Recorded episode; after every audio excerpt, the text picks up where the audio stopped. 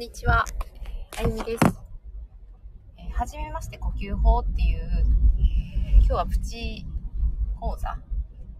を午前中にやってきました。10時からね、1時間っていう、まあ、短い、えー、ワークショップなんですけど、話をする時間より呼吸法をする時間が多分長い 講座です。で体験していただくっていうことを、まあ、主にやっていて、えー、それを持ち帰って、えー、自宅で継続してもらえたらいいなっていうのと、はじめまして呼吸法っていうことなので、えー、はじめましての方が、え今日も、え来られておりました。2回目なんですね、今日ね。2回目で、えはじめまして呼吸法って、えいう名前にしようと思ったのが、えまあ、もうすでに学ばれてやってるよっていう方のために朝、え継続してしやすく、ね、なるために、呼吸法をみんなで一緒にやっているシェアタイムをしてるんですけど、今日もその朝6時からやって、30分ぐらいやった後に、まあなんか仕事とかいろいろやって、えー、子供たち送り出して、子供たち送り出すのは私の仕事じゃないんですよね、こう今日は。主人がやってくれて、えー、その間に準備をして、えー、10時からまた、え呼吸法の講座をやっておりました。でそこのそのベテランの方、ベテランってわけじゃないね。はじめましてではない。今、毎日ね、呼吸法を暮らしの中で取り入れているよっていう方々、えー、そういった方の、えー、継続のためにやっている方には、えー、やはり私のお師匠からきちんと、え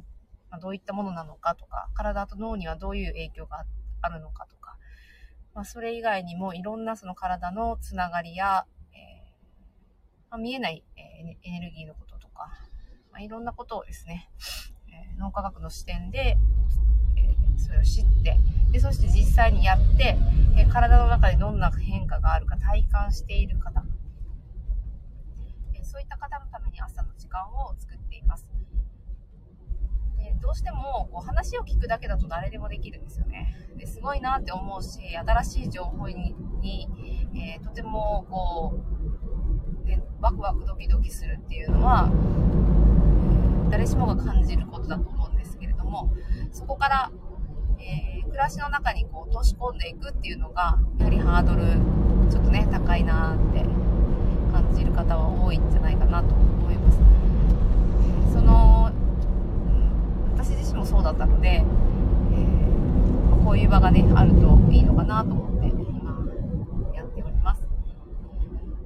じめまして呼吸法の今日のテーマが暮らしで使うっていうことを、え、テーマで、え、お話をしてきたんですね。暮らしで使うっていうのになぜ私がこだわるかっていうと使えなかった意味ないじゃんっていうところなんですね。結局結局あの何も特別なものじゃないし呼吸法と言いながら呼吸なんですよ単純に。単純に呼吸なんですよ。ただ仕方やり方の、えー、ノウハウがあるだけだからベースはもう皆さん持っている。持っているものをいかに意識して、特にこう暮らしの中でやっていくかが、えー、ポイントじゃないかと、何でもですね、思っているので、暮らしっていうのを今日は通して呼吸法をどう使うかなっていうのを話したんですね。でその中で、えー、今日ピンときて、うわこれはいい気づきやって自分の中で思ったことが、もうね、これ聞いてくださってる方、当たり前やないのって言いたくなるようなことなんですけど、やりたいこととやり続けたいことの違いっていうのに気づいたんですよね。やはりやり続けたいことなんですよ、呼吸法に関しては。どどっちかっていうと。そしたら、その時間を増やすっていうことをした方が人生良くなるに決まっているっていうね。えー、まあ、そういう単純なこう公式を、えー、腹落ちして理解して一人朝から興奮してたっていうね。えー、どうですかね？やりたいこととやり続けたいこと。で、やりたいことの中には、えー、2種類あって、まあ、その時の一時的な、まあ、不快感とか、えー、感情とかでやりたい。例えば眠たいって言って、えー、夜中の2時3時まで起きて朝眠たい、寝たいっていうね。単純ですよね。こういうのは、まあ、やりたいこととしてはとてもシンプルなんですけど、体のそういう生態的なあの反応によって引き起こされている、えー、やりたい。えもしくは、まあ、なんだろうな。まあ、着物を着て、えー、自分で着物着て出かけられるようになりたいとかね。あの人素敵だなってパッて見た瞬間にあんな風になんか日常着て、パッと来てお出かけできたらなんか素敵な女性になれそうみたいなね。まあ、そういうちょっと半分欲のような、半分ちょっとこう、いいね、人生が変わるような未来がちょっと描けそうな、まあ、そういった感じの、ちょっとこう、心がウキウキする、えー、そういうやりたい。ただそれをやり続けたいと思えるかどうか。で、そこで優先順位をつけて、まあ、やりたいことを選んでいける自分でありたいというふうに今日は思ったんですよね。なので、やりたいかやりたくないかというより、やり続けたいかやる続けたくないか。で、これを、あとは優先順位、そのやりた、やり続けたいその度合いみたいなので、もう完全に優先順位が決まるなって、え、思って。だからその人その人で絶対そこの価値基準は違うだろうし、えー、もちろん感じ方や、それに対する、もうよく言うのが甘いものって聞いて、うわ、美味しそうななんかケーキを思い出したっていう人と、甘いものは大嫌いだから、美味しいコーヒーをね、思い出したっていう人と、ね、なんか、甘いものだから違うね。えっ、ー、と、甘いものって聞くと、えー、もう美味しい、え、コーヒーでもないと絶対一口も食べれないっていう人と、えー、ね、ケーキを思い出す人。甘いものイコール美味しいではないんですよね。人によって違う。うん、その感覚の差っていうのが皆さんに絶対あって、かつそれはもう度合いすらも違うってね。うん、それはなんかね、すべてのことが同じ、いかにも同じかのように、正義では語れないんですよね。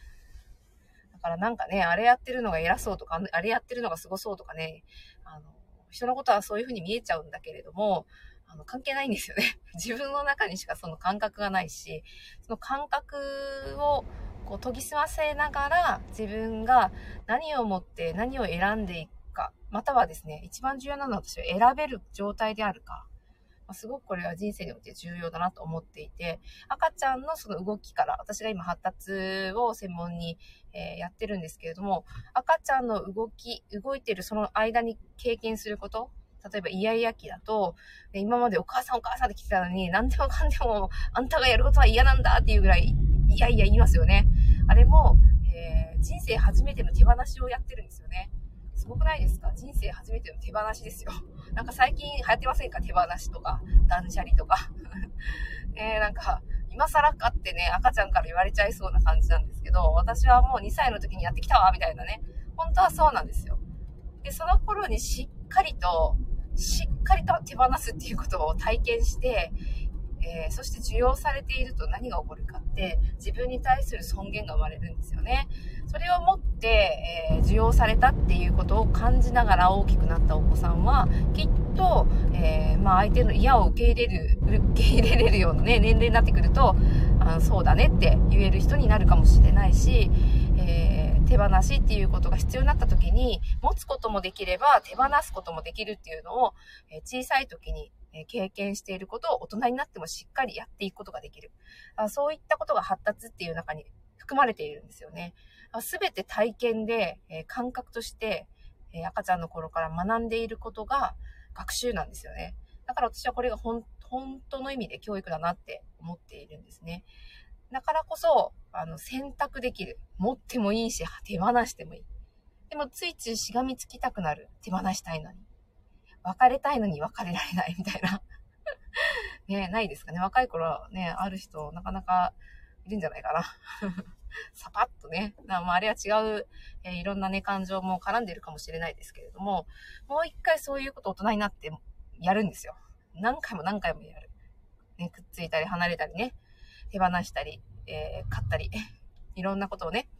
やって、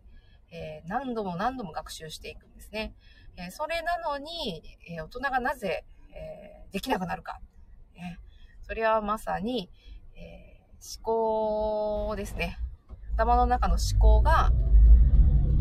ちょっといろんなことの影響で、まあいろんな価値観を植え付けられたというか、まあ学習してしまったというか、ね、え、いろんな経験を通して、えー、こうでないといけないかな、みたいなね、そういったことを自分の中に持ちすぎると、何が自分のが本当にしたいのかわからなくなる現象っていうのがね起き、ますよね。その時に、えー、何を注目するかっていうと自分の体がどういう風にそれに対して言ってんのかなっていうそれだけですねもう体って本当に情報を全て持っていてそれで小さい頃に繰り返しやってきたことだったり、えー、知らず知らずのうちに学ぶ力っていうのがすごくて全て情報が格納されてるんですよね、まあ、それはあのもう測ることができる機械も あったりして意識っていうね意図や意識を測るっていうことができるんですよ。言語化してくれる機械があってすごくないですか？もう世の中どこ行っちゃったんだって感じですけどまあ正しく使えばすごくいいものかなっていうふうに思うし、えー、その意識っていうのを持って、えー、生きてるんですよね、うん。まあ、小さい頃はその意識っていうよりももう直結してる感覚と行動が直結してるので、まあ、思考というよりはお腹空いたから食べるみたいな眠いたいから寝るみたいなね直結してるんだけれども大人になってくると、え構造化してくるので考え方が。なのでちょっと複雑に感じる。眠たいけれども、え布団を引いて転がるっていうのがめんどくさいからちょっとあとちょっと向こうの方で寝たいなみたいな。ふわふわの布団がああのあるけれどもそれを引いて寝るのはめんどくさいなってね寝りゃいいやん引いてって思うけどそれがめんどくさいから寝ないわけなんですよ 寝ればいいじゃんっていうねそんな感じですよね。なんかね、そうやって生理生理的な欲求ですらも、まあ、いろんな事情で、えー、抑えたりですね。まあ、ものによってはバンって出したらいけない あの、性的欲求もあるかなって思うんですけど、でやりたいことっていう、その、心から湧いてきた、そのことに対してやらないっていう理由をいろんなとこから探してきて、えー、やらないことにしているっていうことよく言われますけれども、なぜそういうふうにしているかっていうのは今までのね、価値観や固定概念がたくさんあったからっていうのも一つかなと思います。そういうものって見えないものは意識に上がってこないので、なかなかね、えー、知ることができない自分自身で。なので体に効くっていうのがとても、えー、合理的だなって思っています、最近は。なんか怪しいなとかじゃなくて合理的なんですよね。まあ、そういったことをですね、暮らしの中で、初めまして呼吸法、暮らし編っていうのでね、伝えて、全然暮らしじゃねえやんって感じですけど、でも選択することばっかじゃないですか、暮らしって。今日何食べようかなからさ、何を着ようかなから、私は、えっ、ー、と、普段着物も着るので、出かけるときに、ああ、今日は着物着るか、どうするか、みたいな、あの、着たかったら着るよって感じなんですけど、時間の問題とか大人なんで 間に合うかなとか考えるんですよ。で、なので約束の時間があるもんなとか、この後ここに行って、あえそういうこと飛び抜け、飛び抜かしてね、やりたいことやってりゃいいんですけど、そうそうそう。なので、えー、暮らしって選択だらけなんですよね。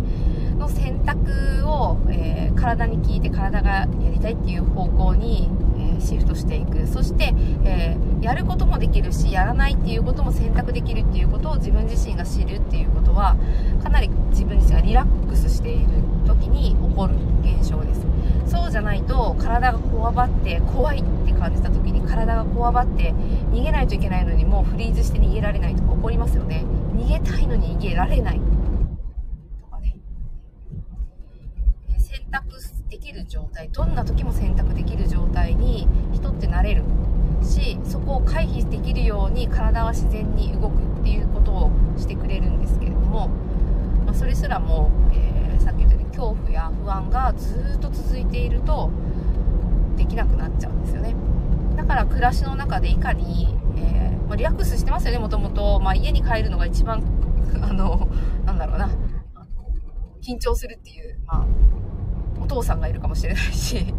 ょっとしたらね、子供さんで家がね、居心地が悪くって、外で遊び、ふらふらしてた方が楽ちんみたいな人もいるかもしれないけど、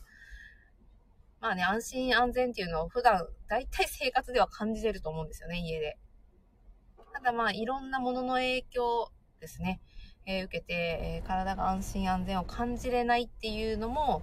まあ、今の世の中よくあるあるだなと思います。いろんなものから影響を受けてるんですね。怪しい話ではなく、まあ、本当に受けてるんですよね。うんまあ、人間の体は電気で動いてるので、まあ、神経のね、えー、脳の伝達って全て体を動かしたり考えたり全部神経の伝達で行われていて、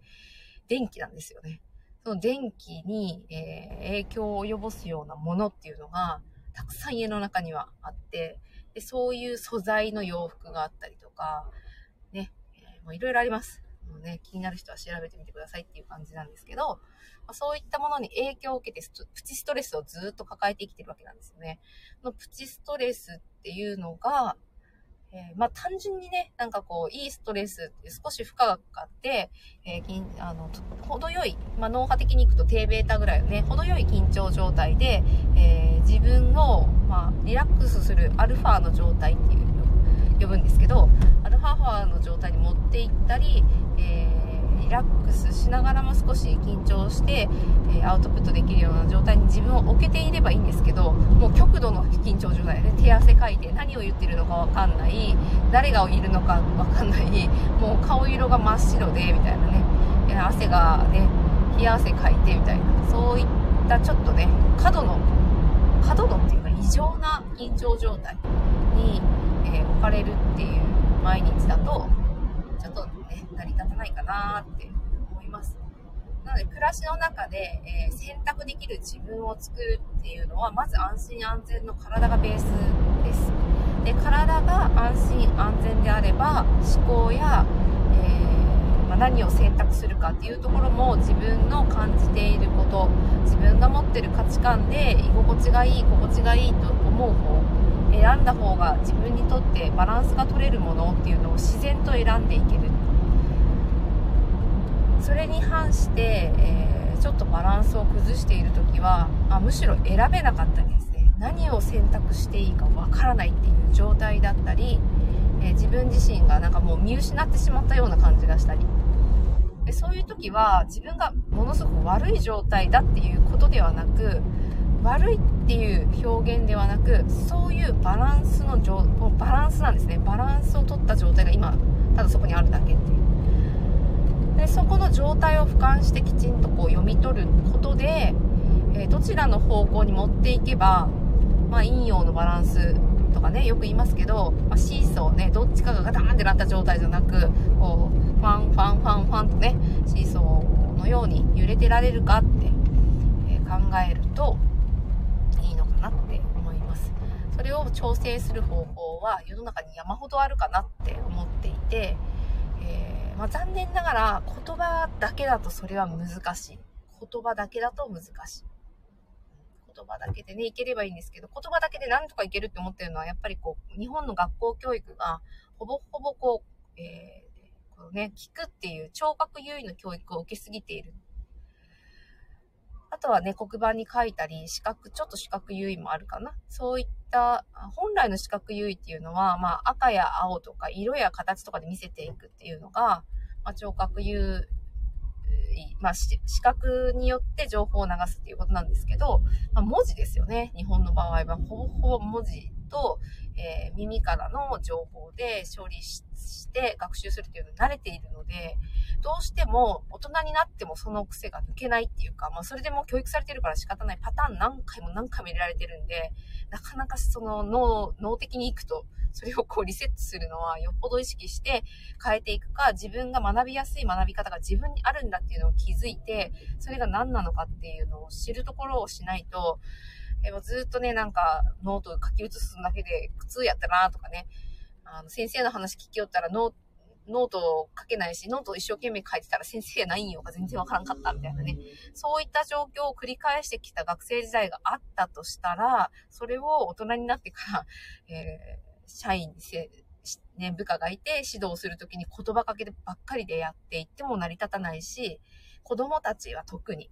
体を動かして五感を使って、プラス、えー、それ以外のバランス感覚とか、自分はここにいるんだよっていう目をつぶっていても自分のかがここに立っているっていう感覚がわかる感覚があるんですけれども、そういったことをしっかり感じる時期に言葉かけだけで、言葉かけだけでこう伝えようとするのは本当ナンセンスだなって思いますね。もうその方その方で得意な情報収集の仕方があるので、それをよ、ね、知って使うっていうのは本当にいいし、逆にその得意なところだけに偏るっていうのですらも少しね、バランス調整してあげると全体的に、え五感を使えるっていう状態に持っていくこともできます。ま、キレシオロジーっていうね、ものの、え見方なんですけれども、いろいろあるんでですね、世の中。だからバランスってね、一言で言うけど、選択できる自分である。っていうのが暮らしの中でいかに作れているかなっていう、そこが、えー、誰かのせいにしてできないっていうことをずっと選び続けているあなたは、そういうバランスの状態でいるんじゃないかなっていうのがですね、本当に暮らしを見つめるとわかるので、そういった話を、えー、しました。で呼吸法を暮らしで使うっていうとね、なんか、あの、ゆっくりした時間に瞑想するんですかみたいなね、そういうイメージあるかもしれないですし、えー、リラックスして一日の終わりにやるんですか？みたいなね。うん、まあ、やればいいんじゃないですかっていう感じですね、やりたかったら。あそれすらも、あの、自分に聞いて、自分で、えー、感じた方に、えー、やってもらえればいいんじゃないかなって、そこに関しては思いますね。うん、やりたくないことやっても体緊張状態になるだけだし、全然なんかハートは動かないし、えー、ハートが動かないってことはもう瞑想神経からね、信号が走って脳がイエーイってななるはずなんですけど、なんない。